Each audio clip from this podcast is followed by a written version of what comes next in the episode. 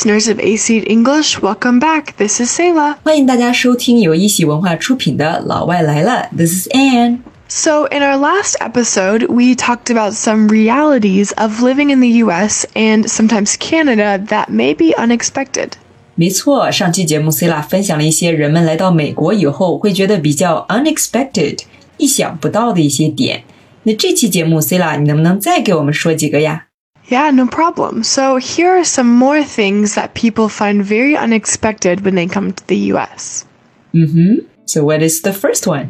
The first one is that on social media, people will use their real pictures for avatars.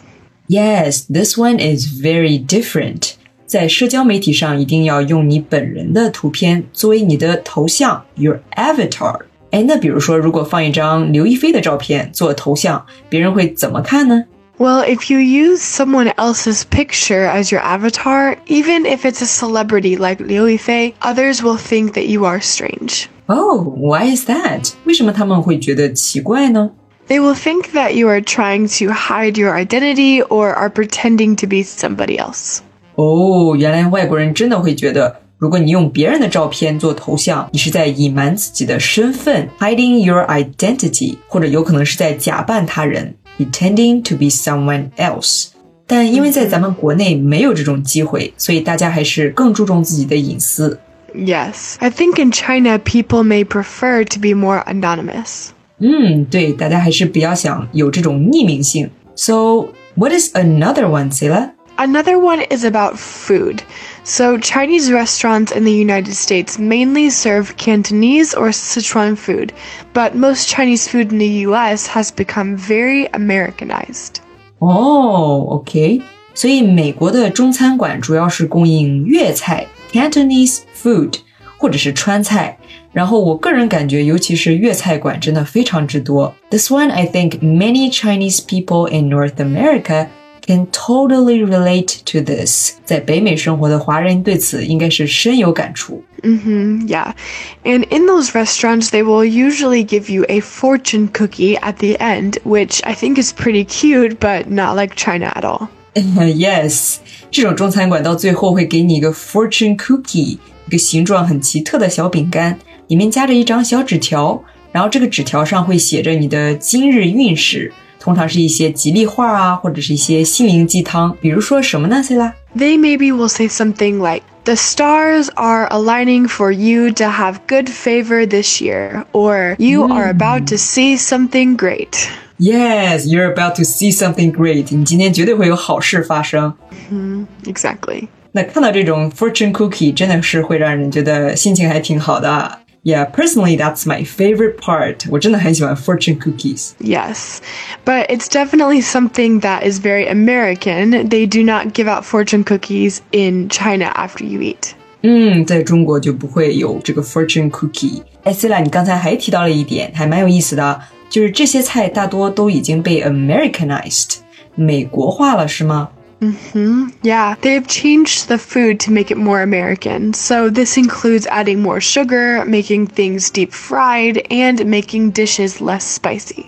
太对了，就是各种加糖，甚至加 ketchup、番茄酱，还有油炸 deep fried。然后即使是辣菜也不会特别的辣，they're less spicy than our usual 川菜。然后很多菜的口味是有点 sweet，有点 salty，嗯，可能还会有点 sour。 Mm, yeah, like sweet and sour chicken or orange chicken. 嗯，orange chicken 左宗棠鸡，this is a must-have on the menu。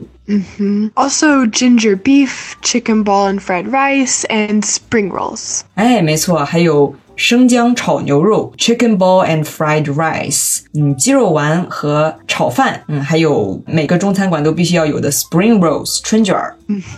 Yeah, and so many of these are not considered authentic Chinese food, and often many Chinese people won't even recognize the food. 嗯，对，其实这种美式中餐，很多人都觉得它其实不算是 authentic Chinese food，正宗的中国菜。 呃，因为中国人自己尝起来可能都不知道这是什么菜，也难怪很多人会觉得它是 fake Chinese food，假中餐。Yes. So when I was young, when we were in the US, we would often ask the Chinese restaurant employees if they liked this food, and we would ask them in Chinese so no one else understood. And they said, No, we make our own food in the back. This food is gross. Oh no！饭店的员工也太实诚了，直接说这饭我们自己都不吃。We make our own food in the back。我们在后厨会自己开小灶。嗯。 Exactly, yes. They said this food is for the Americans, not for us. 啊，这种菜是专门做给美国人吃的，而不是给中国人吃的。嗯，That's very interesting。但其实随着新移民越来越多，现在正宗的中餐馆也随处可见了。不过这种西式中餐依然是中餐里的主流。哎，Selah，你知道吗？在加拿大也有 Chinese Canadian cuisine。嗯哼，Yeah，Canada also has something similar with Chinese Canadian cuisine。Yeah，然后他们把这种加拿大中餐称作是 chop suey，就是粤菜里炒杂碎、杂碎的那个发音。有一本书叫《Chop Suey Nation》，里面讲的就是这种中餐。嗯哼，Yes, it's very common to see in places like Canada and the U.S., but it's definitely its own category of food. 嗯，Yeah。 嗯，这种菜真的是自成一派。It is a different category. Mm-hmm, exactly. So the next reality that I want to talk about is public transportation. 嗯，这点是关于美国的 public transportation 公共交通。Mm-hmm. So many U.S. cities do not have public transport, and only the major cities have a subway, and often they are not very good. 哦，很多美国城市的公共交通是不太发达的。 而且只有大城市 the major cities 才会有 subway，但是很多地铁的情况都有点一言难尽。一个很有名的例子就是纽约地铁。嗯哼，Yeah, the subways, like the New York subway, is often very dirty and are crowded, not efficient, and can occasionally be dangerous. 哇哦，这些地铁可能卫生条件太好，然后比较拥挤，也不是很高效，甚至还会有安全方面的问题。Yeah, and the delays are even worse. 对，经常会有延误 delays。嗯，That reminds me of the time in Canada when I had to wait thirty minutes for a bus to come。那是不是因为这个原因，美国人才会这么依赖于私家车呢？Mm-hmm. Yeah, the U.S. is a very car-dominated society now. Mm.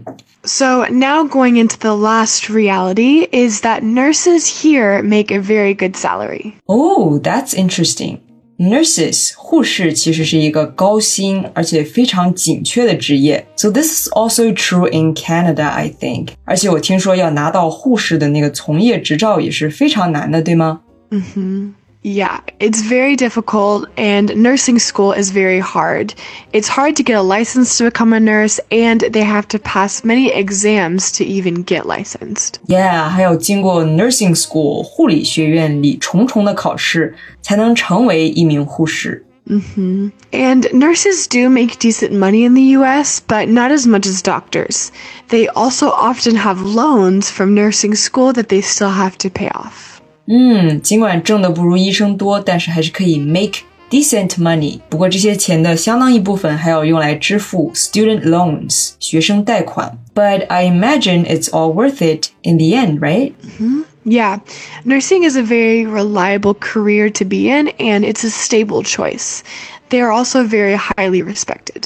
嗯，That's true。虽然很辛苦，但是护士这个职业在北美确实是一个非常不错的一个职业选择。 嗯，那我们今天的节目就做到这里。Thank you so much for listening. If there were any realities that you thought were interesting or any other ones that you wanted to add from your time in Canada and the US, please leave a comment below and let us know. 嗯，如果大家有相似的经历的话，欢迎在评论区给我们留言。So we'll see you next time. We'll see you next time. This is Selah signing out. This is Anne signing out. Bye. Bye.